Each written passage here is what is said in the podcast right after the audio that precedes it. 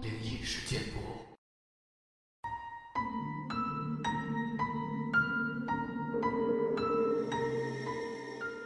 嗨，你好，欢迎来到今晚的节目，我是主播莫大人。本节目内容纯属虚构，故事效果不足为信，也请各位朋友千万不要模仿。这期节目呢，我们来分享一个马来西亚网友他身边的经历。之前呢，我们也说过他钓鱼的故事，今天呢，再分享一些其他内容。火车惊魂。这件事儿是我姐姐小时候遇到的，我那时候还很小，所以一点印象都没有。我是听她说的。以前家里很穷，只有一辆摩托车。新年时候，我们一家四口都是搭火车回家乡的。有一次新年，因为很多人回乡，大多数票都卖完了，剩下半夜的车票，没办法之下。就买半夜的火车。姐姐记得那时是凌晨一点上的车。虽然已是半夜了，但还是有很多人上火车。看来全部都是新年回乡的。姐姐选坐在里面靠窗口看风景，妈妈抱着我坐中间，爸爸则坐在外面。乘客上完火车之后，火车终于开动了。姐姐一直看着窗外，此时已是半夜时分，外面漆黑一片。都不知道她到底要看什么。姐姐看外面漆黑，什么也看不到，就睡去了。由于路途遥远又沉闷，火车又开得慢，爸爸妈妈也陆续睡着了。不知睡了多久，姐姐被一阵声音吵醒了。当当当！姐姐张开眼睛张望，没有东西啊。当当当！声音是从窗外传来的。姐姐就转头看出去。啊！姐姐大声惊叫。爸爸妈妈也被吵醒了。车厢内其他乘客也被吓醒，全部看了过来。此刻，姐姐已经开始大哭了，哭得很用力，一直嚷嚷着要换座位，再也不要坐在窗口那边了。爸爸妈妈都问她什么事儿，但姐姐那时也不大，就只会哭。妈妈让姐姐坐中间，一直安抚她。姐姐哭了好久好久，终于停了下来。看她情绪平复了一些，我妈就问姐姐。刚才哭什么呀？姐姐铁青着脸，起初不肯说，最后终于说了出来。妈妈也被吓得不敢坐在窗口位了，最后换爸爸过来坐。你们知道姐姐说了什么吗？还好那时候我还小，还不懂事儿呢，不然我会被吓到拉裤子的。姐姐说，她睡到一半突然听到了“当当当”的声音，就张开眼睛张望。车厢内的人大多数都睡着了。第二次“当当当”的时候，姐姐听到是窗外传来的，就看出去。结果她看到有一个半身碎掉、血水脑浆一直流的女人，在窗外跟着火车平行的飞着，还对着姐姐笑呢。刚刚就是她敲的窗户，他这才惊吓到，尖叫起来，失声大哭。后来姐姐还大病了一场，我猜应该是卧轨自杀的女鬼吧。话说这件事已经是去年的事了，那是某天早上。这次行程是出海钓鱼，两天一夜，坐着昂克明的游艇。只有我和他两个人。看来这个昂孔明很有钱啊。目的地是离开海岸外五十多公里的一座小岛。昂克明开进油门，全速前进，不用半个小时，我们就到达了这座小岛。草草吃了早饭，然后就开始钓鱼。整个上午，我们只是零零星星的钓上几条鱼。天气很热，安克明就建议把船开到小岛的沙滩去，然后在沙滩浅水区游泳。游泳降了体温，就回船吃午餐。吃饱后，饭气攻心，睡意来袭，我就钻进船舱里睡觉了。不知睡了多久，我被一阵敲击声吵醒了。醒来之后，那敲击声没有停止，于是我就尝试着寻找那敲击声的来源。听了半天。我发现，那敲击声是从船底传来的，很有节奏，不像是船搁浅撞到海床或者撞到海上垃圾发出的声音。太有节奏感了，感觉像是有个人正在海底，用有节奏的敲门似的敲击声，在敲着船底呢。于是我赶紧钻出船舱。发现此刻天都黑了，而安寇明一个人正坐在船尾钓着鱼。我就跟他说：“哎，我在船舱里面听到好像有人在船底敲我们的船呢。”听到这话，安寇明大笑起来：“你是不是睡太久了？海龙王敲我们船底，想叫醒你起身钓鱼呢。”他这么一句玩笑，我实在无力反驳。既然他都不当一回事儿，我也没有理由再多说了，继续钓我的鱼。而到了半夜，刺激的事儿发生了。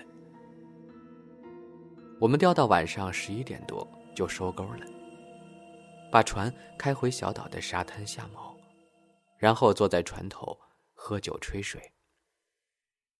大概一点多吧，我们钻进船舱睡觉，睡到半夜。当当当，那敲击声又来了。这回我们俩都被敲醒了，发现敲击声正是从我们正下方传来的。我就说：“喏，刚才就是这样了。”我抓紧时机补多一句。海龙王叫你起身夜尿了，气得安寇明没有出声，哈哈，大快人心啊！安寇明就拿了手电筒出去，沿着船边照向海底，看看到底是什么东西正在敲我们的船呢？照了一圈，发现并没有。安寇明就说：“应该是。”鱼群游过船底吧，不小心撞到我们的船了。这是什么烂解释呀？鬼才相信呢！既然没有发现什么，我就钻回进船舱里继续睡了。可还没睡着呢，那敲击声又来了。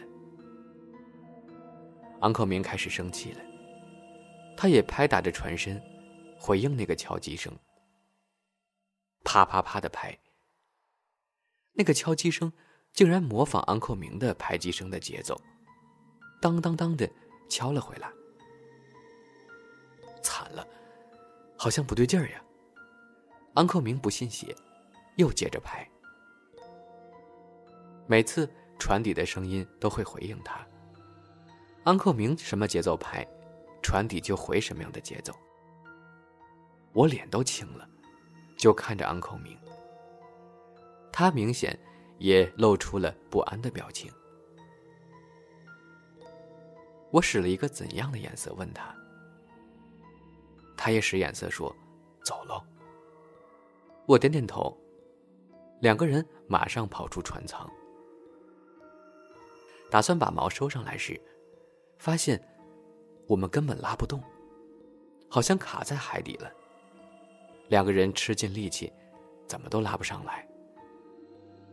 安克明当机立断，拿刀把毛绳割断了。当安克明打开船，开走的时候，我们发现现在的位置已经离开原本停在小岛沙滩很远了。我们已经没有空闲时间研究这个世界不解之谜了。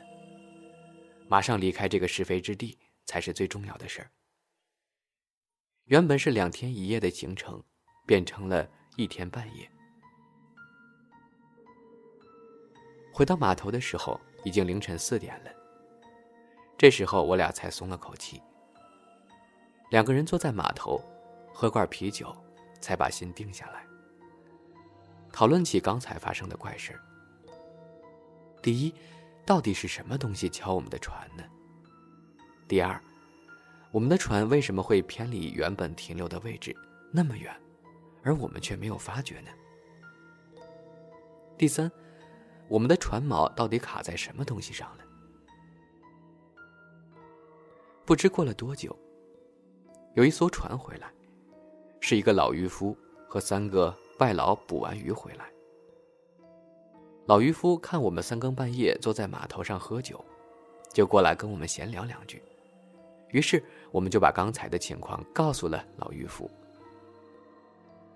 他摇了摇头：“你们真是幸运啊！刚才那个海域，都不大敢靠近的。很久以前，那边有一艘印尼的偷渡船，在那块翻了。船上男女老少五十多人，都死了，而尸体只找到十多具，其他的都无影无踪。”怎么也找不到了。从那之后，那片海域就很邪。我们抓鱼的都不大敢靠近那边的。听到了老渔夫的话，我们两个都心有余悸，后怕死了。安克明年轻的时候做过很多工，其中一份是做泥水工人。在某个工地开工，安克明的工头在高处坠下死亡了。而那次不是意外，他的死是有原因的。安克明通过朋友介绍来到这个工地打工，这儿的工头很凶，很霸道，有铁齿。安克明第一天开工就受他的气，所以并不喜欢那个工头。工地里的工人也是很不喜欢他。有一天，神手挖土的时候，挖出了一堆骨骸。吓到架神手的工人跳车跑了。挖出骨骸的消息传开后，整个工地的工人都围过来看。架神手，我猜应该说的是挖掘机。这些骨骸已经有一段时间了。大概死了十几二十年吧。有人建议报警，让警察来处理。这时呢，工头跑出来阻止了。安科明记的工头说：“报什么警了？这些人都死了那么久了，警察也查不出来什么的。现在我们又要赶工，警察来查案一定拖很长时间，到时候上面一定乱了。来，去起一堆火。”把尸体烧掉算了。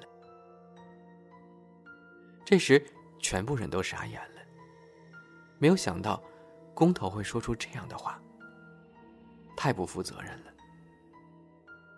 但是没有人敢反对，怕得罪他，连工作都丢掉。